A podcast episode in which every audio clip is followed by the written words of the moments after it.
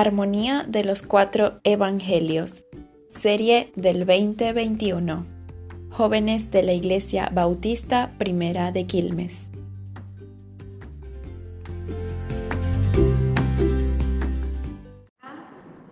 Vamos a hacer un repaso rápido. Tienen el cuadernillo. Vamos con el cuadernillo a la lección 17. Vamos a hacer un repaso por lo que por lo que hemos venido viendo, que es más o menos lo que se va a preguntar la semana que viene, ¿sí? No se lo vamos a poner tan tan rebuscado, tan difícil, pero sí le vamos a hacer algunas preguntas clave. Algunas preguntas. Bueno, pero para que vean, para que vean más o menos. Lección 17, página 61.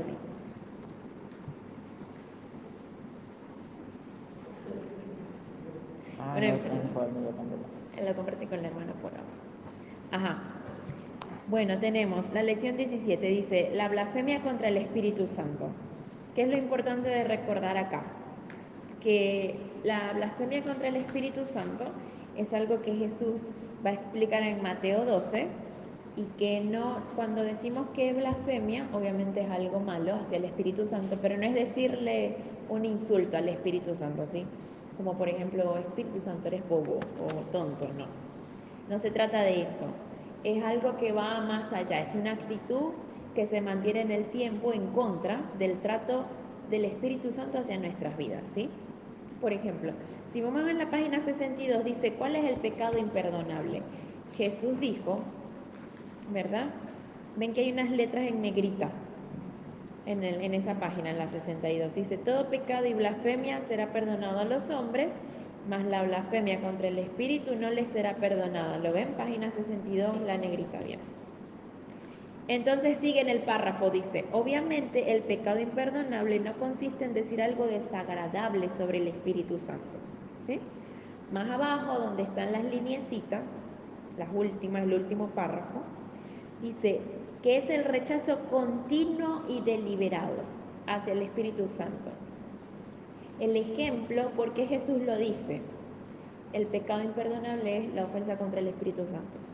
Porque el Espíritu Santo estaba tratando con los fariseos en ese momento, mostrándoles que Jesús era Dios y que hacía esos milagros a través de Dios, del poder de Dios, pero ellos decían que no, que el poder de Jesús era de Satanás, que hacía esos milagros a través de, de- de Satanás. Y eso no era así. Ellos estaban resistiendo el trato del Espíritu Santo y ya venían con eso desde hace capítulos atrás, que no lo aceptaban, no aceptaban que Jesús era el Hijo de Dios y lo rechazaron, lo rechazaron. Entonces cuando nosotros rechazamos al Espíritu Santo en su trato, que te dice, no, eso está mal, eso está mal, eso está mal, y nosotros seguimos, seguimos, seguimos deliberadamente a propósito, entonces allí eh, con el tiempo apagamos al Espíritu Santo, Él se aparta y ahí es cuando pecamos contra Él. ¿Sí? Bien, tenemos eso.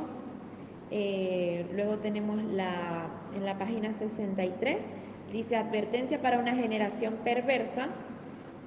Ese subtítulo, ahí se va a explicar la comparación de Jonás y Salomón comparado con Jesús. Jonás fue a predicar a Nínive. Y Nínive, toda la ciudad se arrepintió. Toda la ciudad se arrepintió. Y Jonás no quería que Nínive se arrepintiera, más bien quería que fuera eh, calcinada, pero Jonás le dijo al Señor, yo sabía que tú eres un Dios perdonador y que los ibas a perdonar y que eres misericordioso. Y Jonás más bien se molestó porque el Señor los perdonó, ¿verdad? Entonces Jesús dice, como Nínive se arrepintió con Jonás siendo así, y yo que estoy acá, o sea, Jesús, Hijo de Dios, no, no me prestan atención, no se arrepienten. Y la otra comparación es con Salomón, que la reina de Saba, ¿verdad? Una reina del oriente, de África, se dice que era de la parte eh, de Nigeria, ella viajó sin invitación a ver a Salomón, porque ella escuchó, ¿verdad? Le llegó el chisme, le llegó el cuento de que Salomón era muy sabio. Entonces ella fue a averiguar. Ella dijo, ah, voy a ver. Y fue sin invitación y, le llevó muchos regalos. Y bueno, al final de esa historia dice que ella comprobó que Salomón era un hombre muy sabio y que eran dichosos los que estaban con él.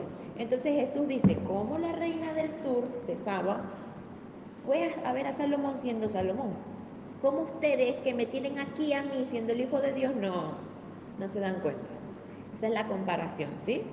Eso igual lo pueden buscar en las clases, en, la, en las grabaciones, está bien explicado eh, cada, cada detallito. Bien, la lección 18 llegamos al tercer discurso, discurso de Jesús. El primer discurso es el sermón del monte, con las bienaventuranzas. El segundo discurso es cuando se los da a los discípulos para que vayan a predicar a los 70. Y ahora el tercer discurso, discurso de Jesús, las parábolas. En esa clase explicábamos, Daniel explicaba que las parábolas, aquí les, les dice, ¿no? Es una comparación, es un cuento corto, descriptivo, sí, muy cortito y conciso, que dice, esta persona hizo esto, y el Señor Jesús las, utilizaba para enseñar, para esas cosas que no se entendían o que eran ocultas, Él las trajo a la luz, las reveló a través de parábolas, ¿ok? En la parte, no sé si ven en la página 65 dice, en las enseñanzas del Señor Jesús en negrita, abajo, es común el uso de parábolas con ilustraciones de lo siguiente y dice, de la naturaleza. O sea, los, ejemplos que él usaba eran con la naturaleza, costumbres familiares, acontecimientos recientes y de lo que podría considerarse como acontecimientos ocasionales. O sea, si yo hoy les traigo un ejemplo, se los pongo con Instagram o con Facebook o con el COVID, ¿sí? o les pongo un ejemplo de, no sé, del chori, pero en esta, en esta época no íbamos a hablar de eso, o sea, aquí no. Los ejemplos que da el Señor Jesús con las enseñanzas son de esa época. Son con cosas de la época. ¿Sí? ¿Se acuerdan cuando decíamos que los escritores escribían, ellos, ellos redactaban según el pueblo, según la nacionalidad? Bueno, eso también tiene que ver con esto, ¿sí? Con la época.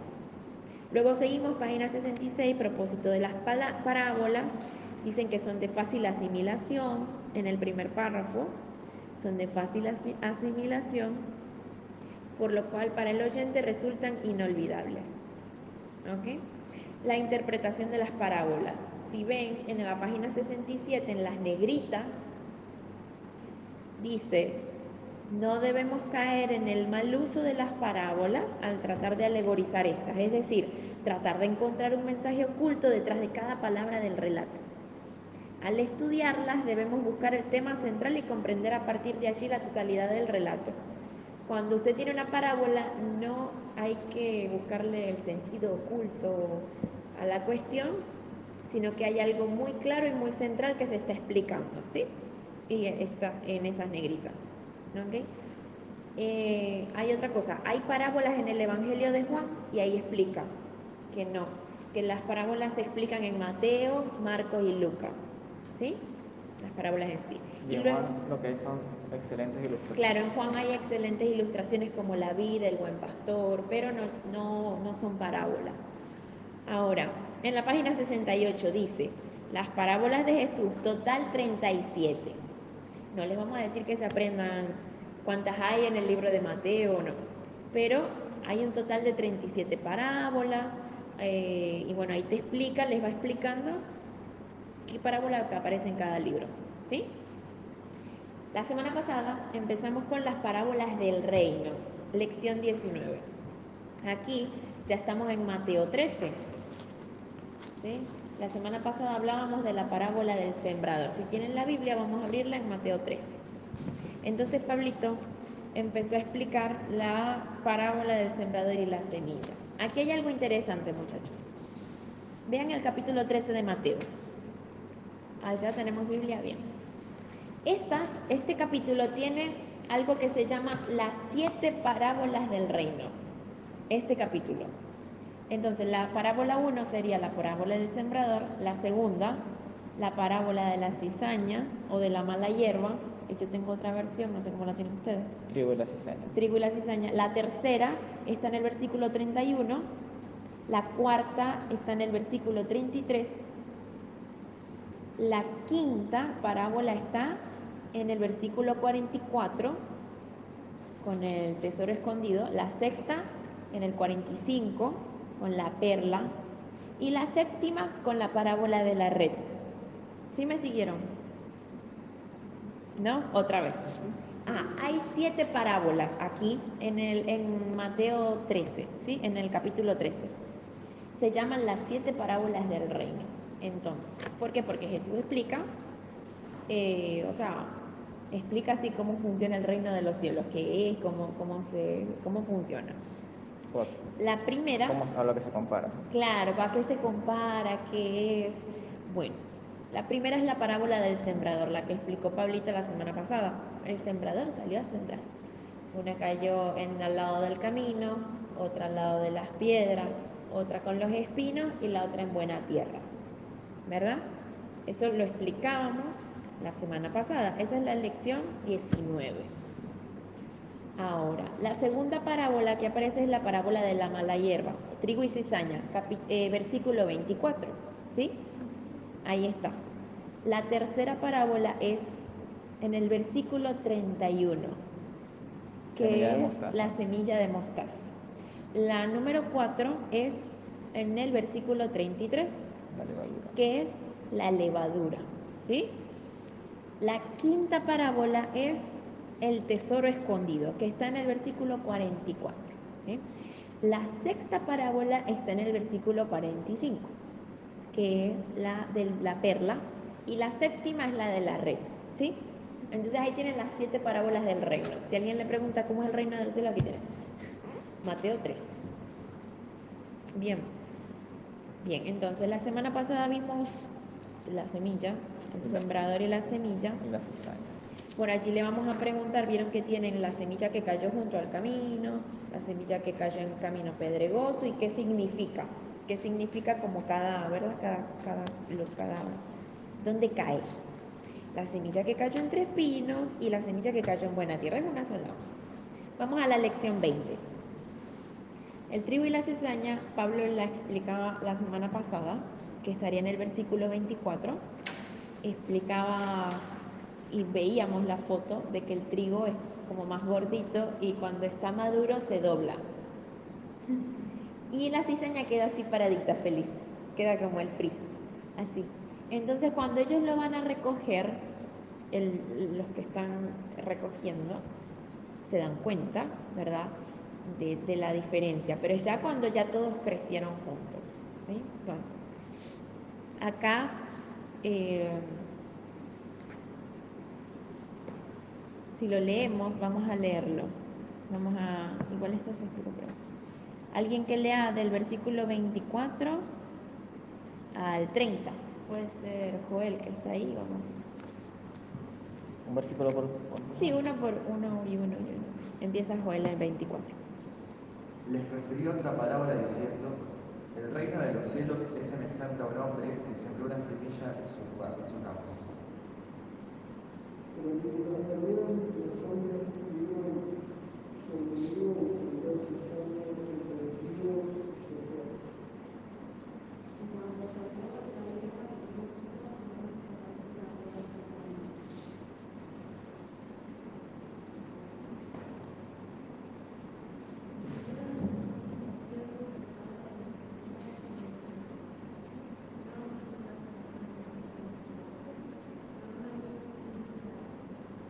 Esta es obra de un enemigo, le respondió.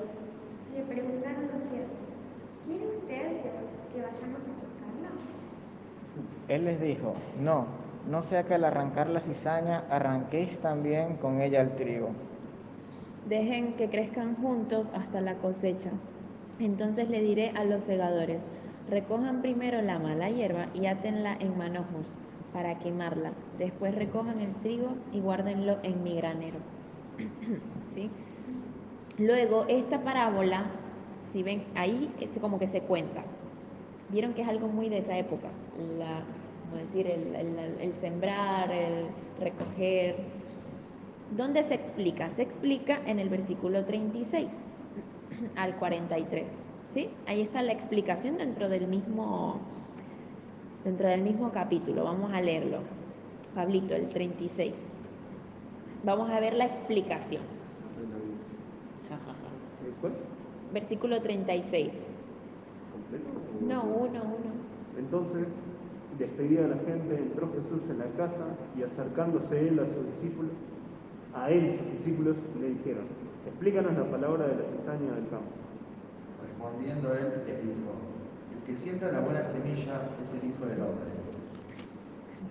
El campo es el mundo, la buena semilla son los hijos del rey, y las cizañas son los hijos del mal.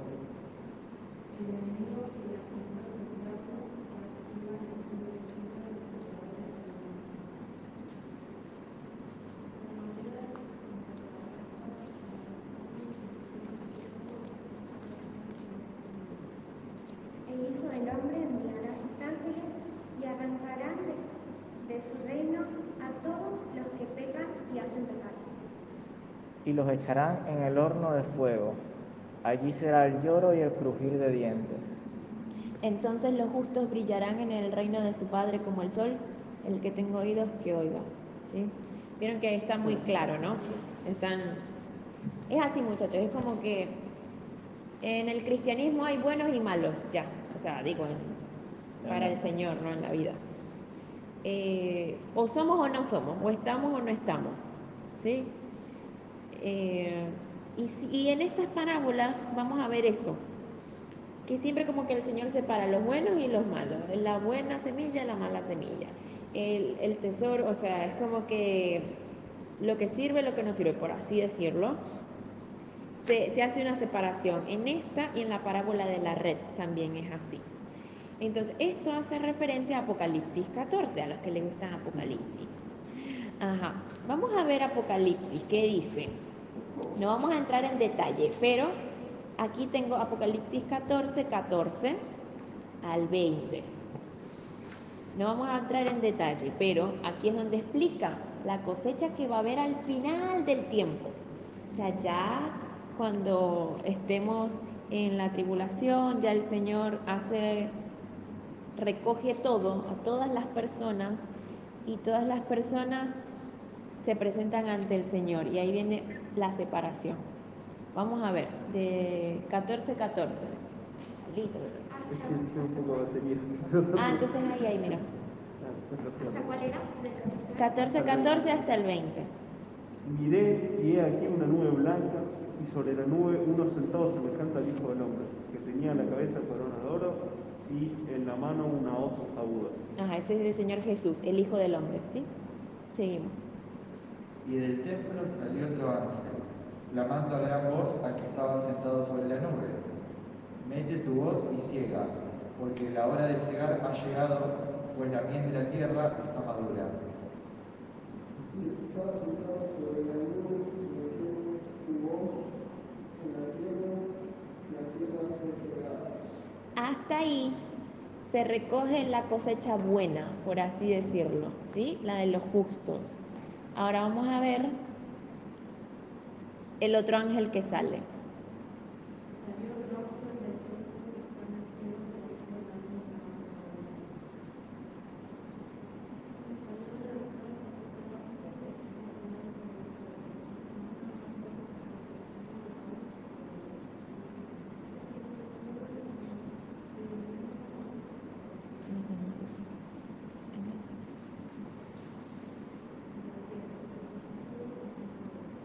El ángel pasó la hoz sobre la tierra, recogió las uvas y las echó en el gran lagar de la tierra de Dios. El 20. Dice, y fue, y fue pisado el lagar fuera de la ciudad, y del lagar salió sangre hasta los frenos de los caballos por mil seiscientos estadios. ¿sí? Entonces, son, son dos cosechas, ¿ok?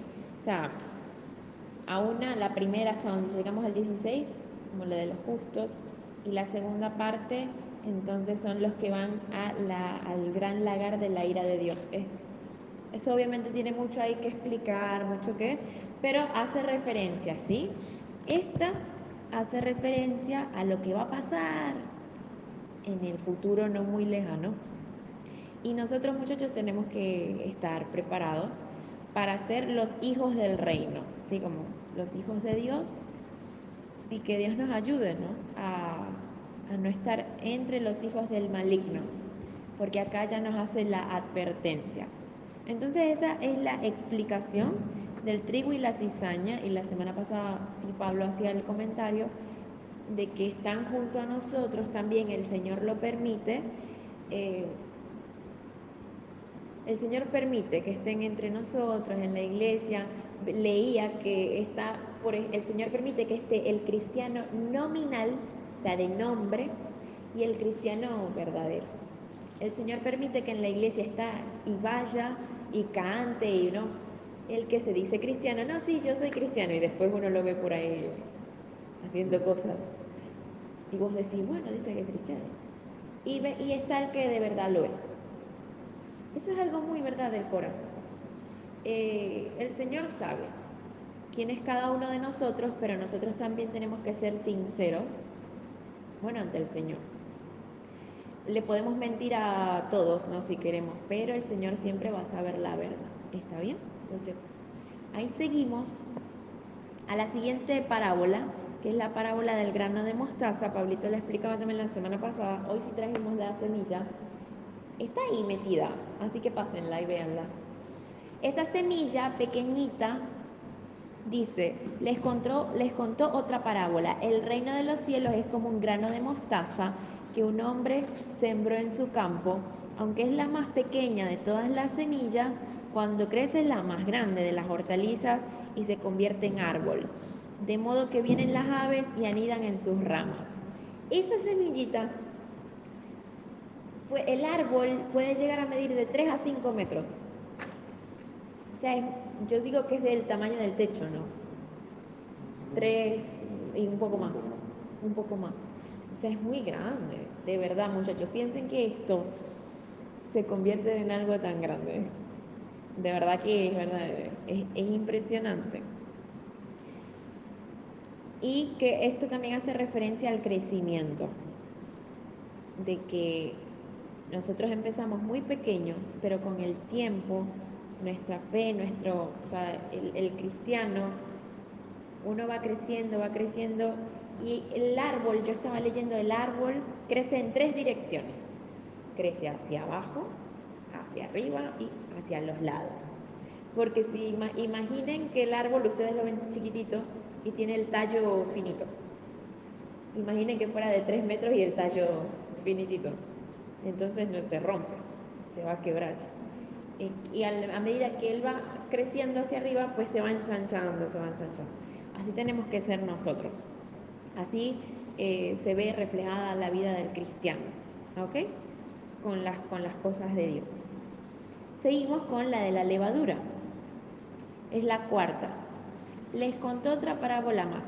En el 33 dice, el reino de los cielos es como la levadura que una mujer tomó y mezcló en una gran cantidad de harina hasta que fermentó toda la masa. Allí dice la medida, ¿no? En una medida, en la de en la Reina Valera. Dice, el reino de los cielos es semejante a la levadura que tomó una mujer y escondió en tres medidas de harina Ajá. hasta que todo fue logrado. que- que, eh, lo que hace referencia, lo que hace referencia a las medidas es que es aproximadamente esas tres medidas son de 20 a 30 litros. O sea, eh, que hacían mucha cantidad de pan, una cantidad muy cuando había una fiesta, por ejemplo, vieron que habían banquetes y cuestión. Bueno, se hacía pan, allá en esa época era pan, pan. 20 litros, o sea, como, no sé, muchacho. Para que- crecer de ancho. entonces, claro, era, era un montón de harina y le echaban era un poquito de levadura. No le vas a echar, ¿verdad? 20 kilos de levadura, no. Entonces, imagínense, 20 kilos de harina, por ejemplo, y le echamos, no sé, tres sobrecitos de Levex o cinco. Vieron las que son de bolsita. Y ya con eso se esparce el, la levadura a toda la masa. En este caso, la levadura no es algo malo. ¿ok? En este caso la levadura no es algo malo. Es como el reino de los cielos influye en nuestras vidas. Si a nuestras vidas, nosotros somos esa harina, ¿verdad? Y a nuestras vidas le echamos la levadura. Le echamos un poquito de oración, leemos la Biblia, venimos a la iglesia, cantamos, compartimos con el hermano, servimos, eh, bueno, ¿no? Todo lo que... Eso va llenando toda nuestra vida, ¿sí? Eso, como todo, todo, entonces eso va creciendo. Y ese, eso que nosotros vamos leyendo aquí, hoy estudiamos esto, mañana venimos otra vez, en la semana oramos, ¿no? Eso va llenando nuestras vidas. ¿sí? Entonces no, no tomemos que la levadura es, es tomada como algo malo, a veces se entiende así esto, pero no, no es así, porque estamos hablando del reino de los cielos. ¿Está bien? Bien. Ahora, eh, el tesoro escondido. Vamos, aquí vamos a la quinta parábola de siete. La quinta parábola está en el versículo 44, que dice, Agata, el 44. Dice, el reino de los cielos es como un tesoro escondido en un campo. Cuando un hombre lo descubrió, se volvió a esconder. Y lleno de alegría, fue y vendió todo lo que tenía y compró ese campo. Bien, entonces, dice, cuando un hombre, aquí dice, cuando un hombre lo descubrió, eh, él, él, él no lo estaba buscando, él lo descubrió, o sea, él estaba ahí como, no sé, cavando, haciendo una zanja, iba a sembrar algo ay, hay algo duro aquí, ¿qué será?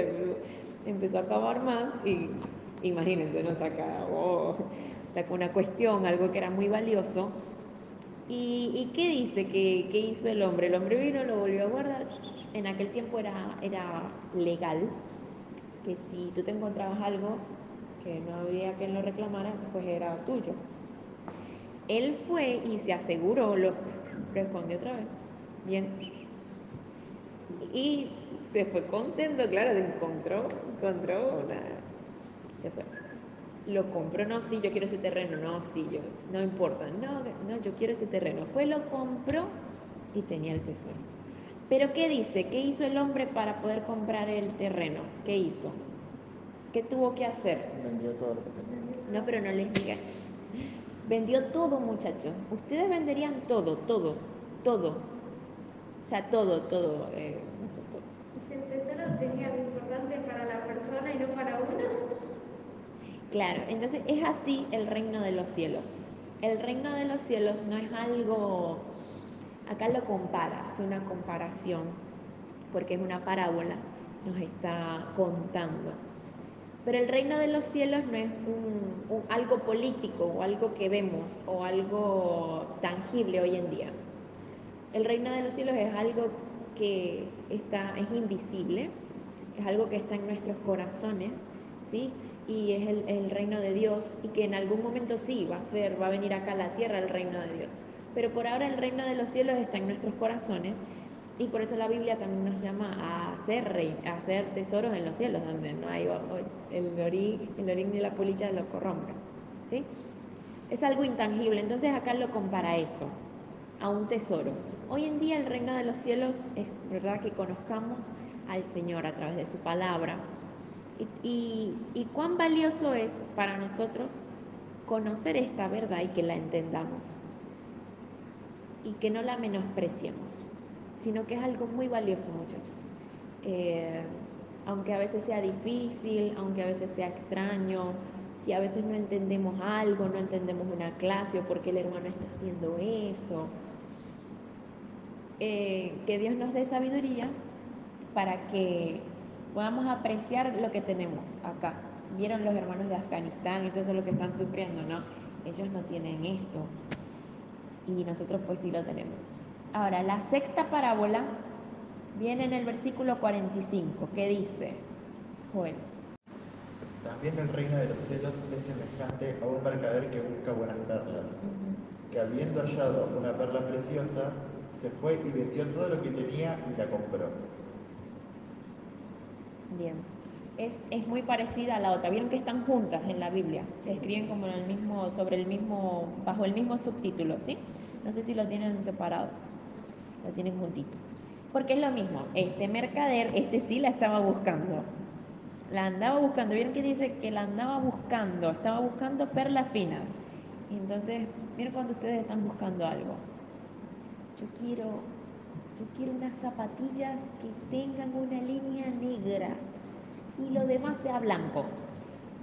No, no, no, la- no, no, no me gustan, no, no, y le muestran así a la persona, esta, yo quiero, no, ese modelo no lo tenemos, hasta que al fin lo consiguen y van y se lo compran. Pero es porque querían esa, ¿verdad? Bueno, acá es igual, este mercader quería una perla de gran valor en aquel tiempo. eh, las personas, ¿cómo hacían? No habían buceos ni oxígeno los lanzaban con una roca, con, con rocas eh, atadas al cuerpo para poder sumergirse, o sea, para que se tumbaran hasta el fondo. Y bueno, los amarraban con una cuerda, ¿no? Desde arriba. Y la persona pues iba, me imagino, así tipo. Y ellos iban arando, arando el fondo marino para poder sacar las ostras. Y de ahí subir otra vez y bueno, ver cuál servía y cuál no. En aquel tiempo de Jesús, las perlas eran como los diamantes hoy en día. Eran muy valiosos, o sea, muy, muy. Las personas que podían comprar perlas eran los que tenían mucho dinero. O sea, no que vamos ahorita y nos compramos un diamante, era, era mucho dinero. Entonces, claro, Jesús les dice, miren, como si te compraran un diamante. Pero en aquel tiempo las perlas.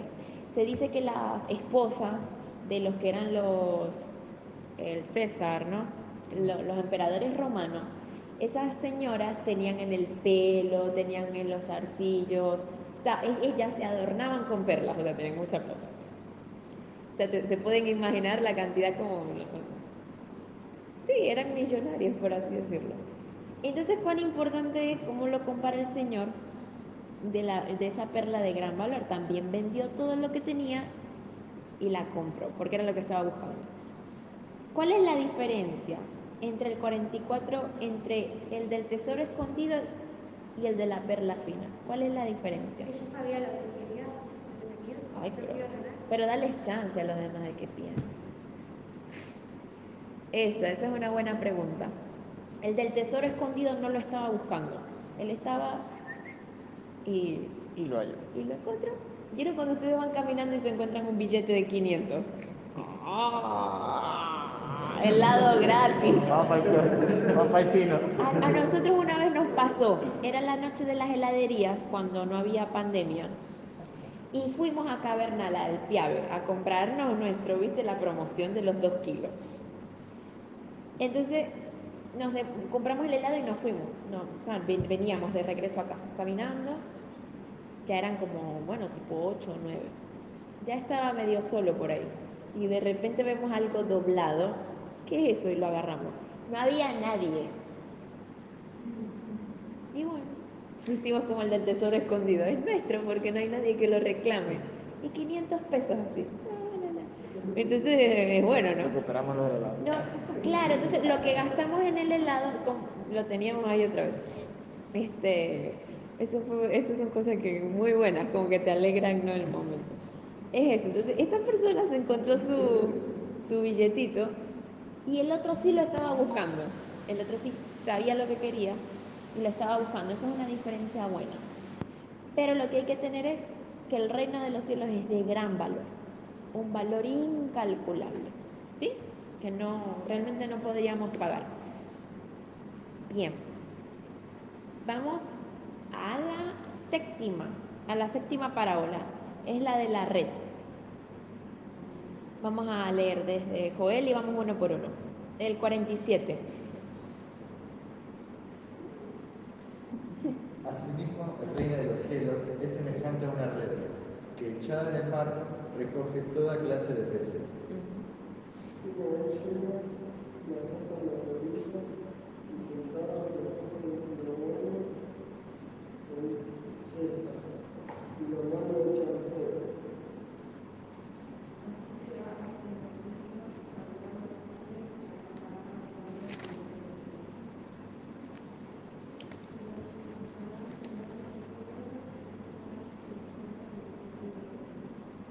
¿Han entendido todo esto?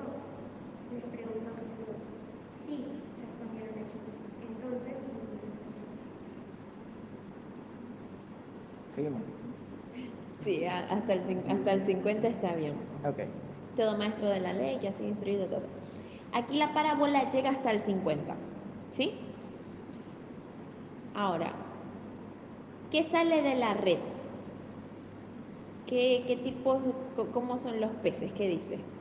¿Qué hacen los pescadores con los peces que salen? ¿Qué hacen? ¿Qué hacen, ¿qué hacen los pescadores? Léanlo ahí, búsquenlo. ¿Qué hacen los pescadores con, lo- con los peces que salen? ¿Cómo los separan?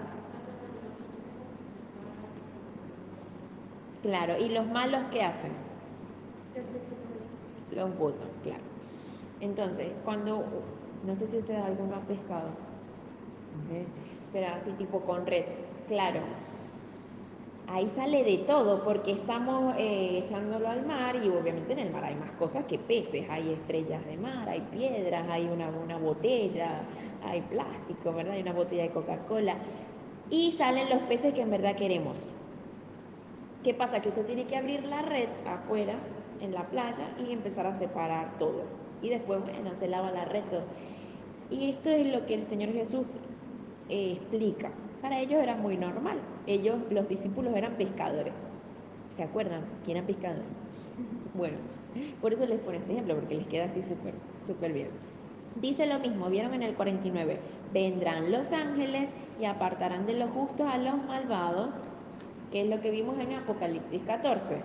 Viene un ángel, aparta y hace la cosecha de los justos, y después viene otro ángel y los aparta y los echa en el lagar de la ira de Dios.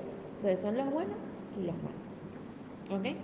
Y el reino de los cielos, pues, es así. Recoge peces de toda clase. Esa, esa es muy, como muy parecida a, el- a la del trigo y la cizaña. Pero el Señor pues nos va a separar al final del tiempo. Al final, no ahora, al final. Ahora, esta llega hasta acá. Acá están los siete. ¿Vieron? Los siete, las siete parábolas del reino. Están en, el, en Mateo 13. Ahora, acá en el librito, en la página 7.4, eh, da dos más. Dos más y estamos. La de la luz, que está en Marcos 4, 21 al 25. Y la de la semilla que crece. Estas, la de la semilla que crece solamente está en Marcos. ¿Sí? No está en otro libro. Esta está solamente en Marcos. Vamos a leer primero la de la luz, la lámpara en una repisa. Eh, empieza, ¿dónde quedaron? Ágata. Empieza Ágata en el versículo 21. Marcos 4, 21. Ah, ¿acaso se una lámpara para ponerla debajo de, de un cajón o debajo de la cama? No es por encontrarlo para poner en la luz. Porque no hay nada oculto que no haya de ser manifestado, ni escondido que no haya de salir a la luz. El que tenga oídos para oír, que oiga.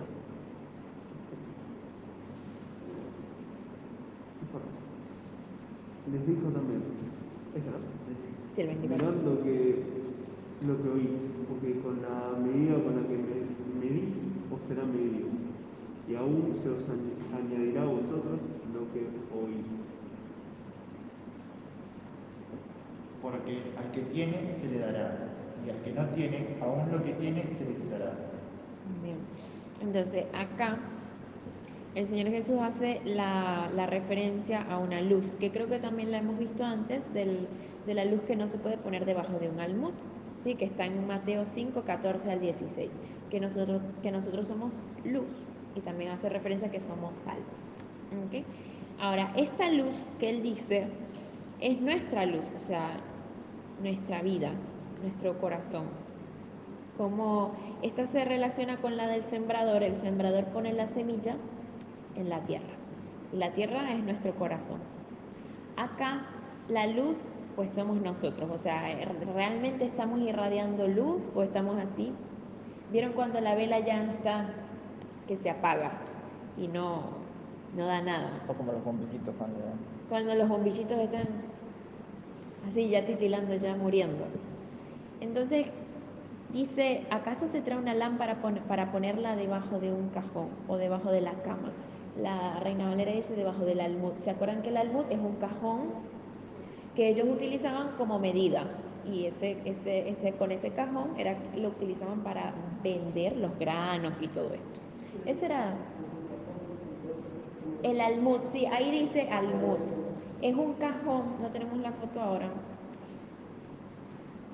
Oh, sí, claro, claro que sí. Coloca almud. Ahí está, ahí está. Sí, porque se nos quedaron las diapositivas en la otra computadora. Tenemos el, es un cajón, ahí Joel se los va a mostrar. Con eso ellos medían la- los granos y era la medida con la que vendían, con la que vendían y compraban. Entonces nuestra luz no tiene sentido que las personas prendieran una vela y la colocaran debajo de eso. No, tenía sentido prender la vela y, taparla. Nosotros tenemos que ser luz en donde estamos, ¿sí? No, que el Señor Jesús permita a través de nuestras vidas, a través de lo que sabemos, iluminar en donde estemos, ser diferentes, ser luz. Ahora dice en el 22, no hay nada escondido que no esté destinado a descubrirse, tampoco hay nada oculto que no esté destinado a ser revelado.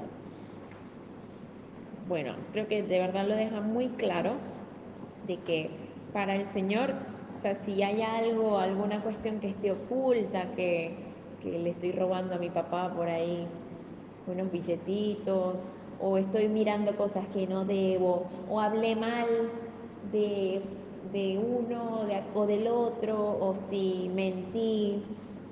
Hay muchas cosas ¿no? que podemos estar ocultando y de verdad que el Señor lo trae a la luz. No quiere decir, porque aquí dice después que no hay nada oculto que no esté destinado a ser revelado. No quiere decir que, no sé, si un hermano está en pecado y lo está ocultando, después nos enteramos y lo vamos a decir, lo vamos a lanzar a YouTube.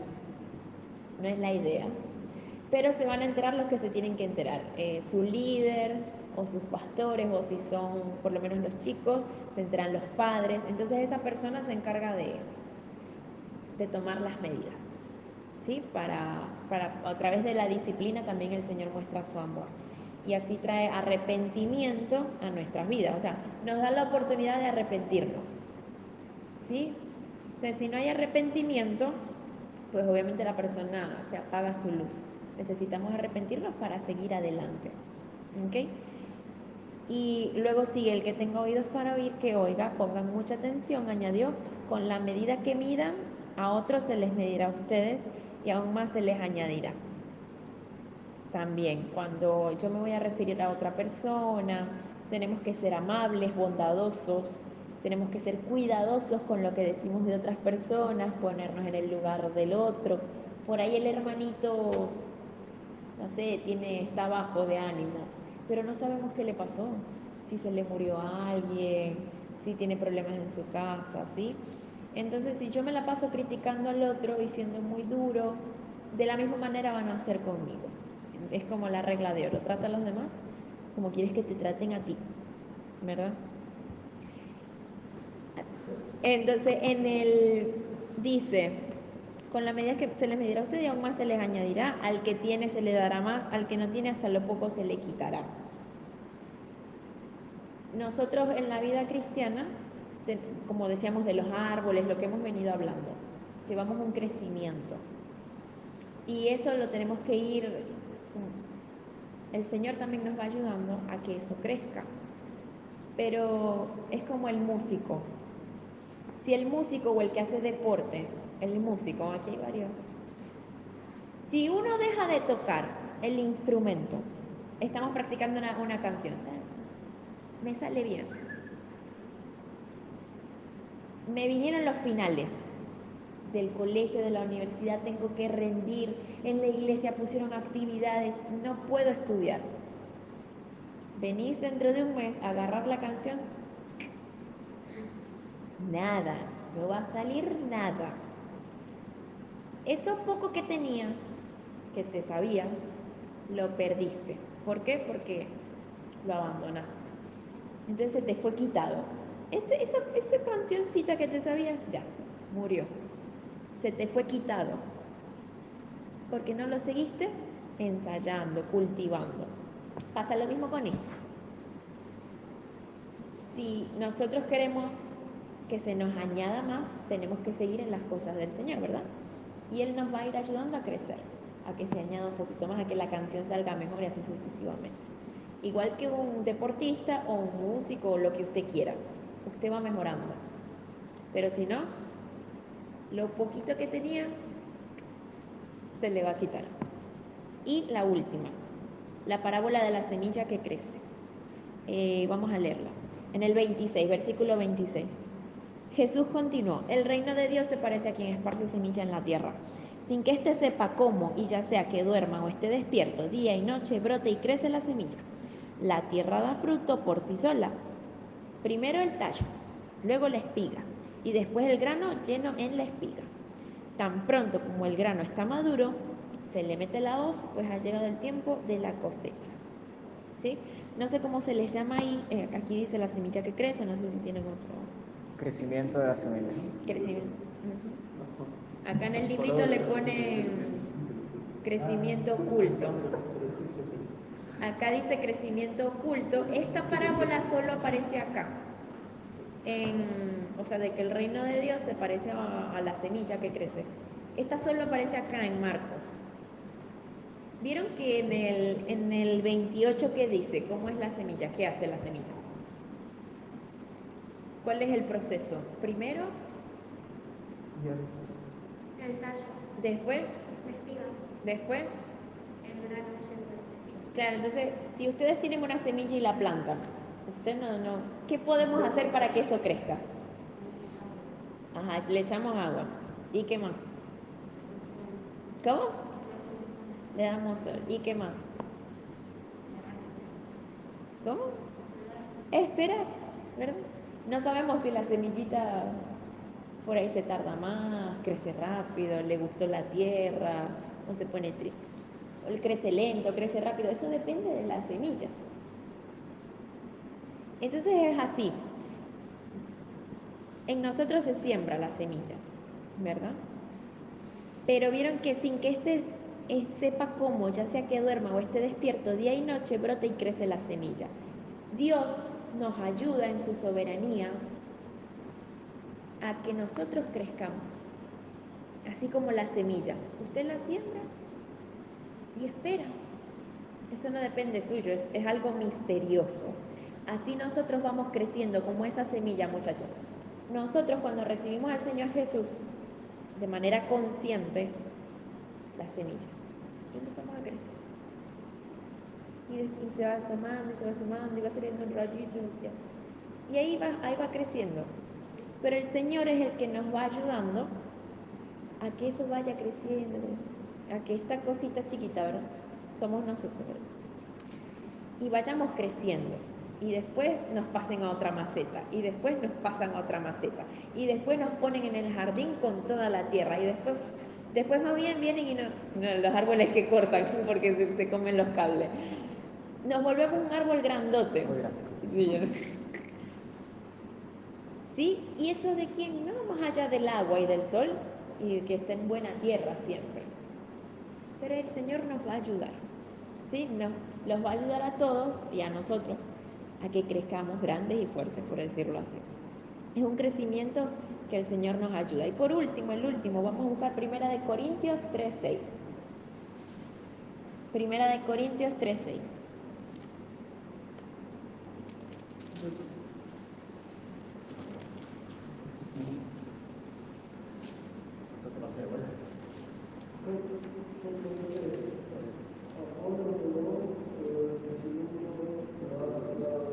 Ajá, otra vez, otra vez. Yo planté, Apolo quedó, pero el crecimiento lo ha dado Dios. Ajá, entonces yo, ¿qué dice yo? Planté, Y el otro, rego.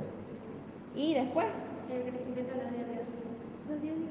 ¿Sí? O sea, viene el hermano, te predica, vos aceptás al Señor, tenés buena, un corazón bueno, lo aceptamos te dan la palabra, te dan, ¿verdad? Eh, venís a la iglesia, te dan palabra, vamos, pero el Señor es el que va, el que nos va formando a cada uno, a cada uno en su casita, en sus estudios, en el trabajo, en lo que estemos haciendo, ¿verdad? Entonces, bueno, eso es algo muy lindo, que es el Señor mismo, Dios, el que nos, el que nos permite crecer, ¿sí? Nosotros tenemos que ponernos en las manos de Dios y pedirle que nos enseñe. Señor, enséñame a, amar tu palabra, a que sea como un tesoro para mí, como una perla de gran valor, como ese billete de 500 que me encontré después de comprar el helado, que sea algo valioso, algo que, que, nos guste, que nos apasione, que, que podamos muchachos, obviamente hay que trabajar, hay que estudiar, ¿verdad? Tenemos familia, tenemos amigos, todo, pero que nuestra vida, nuestro centro pueda ser el reino de los cielos. Y el Señor va a hacer lo demás. El Señor nos va a dar el dinero, nos va a dar lo que usted tenga en oración. ¿Sí? Hay que mantenerse, hay que mantenerse firme. ¿Está bien? Bien.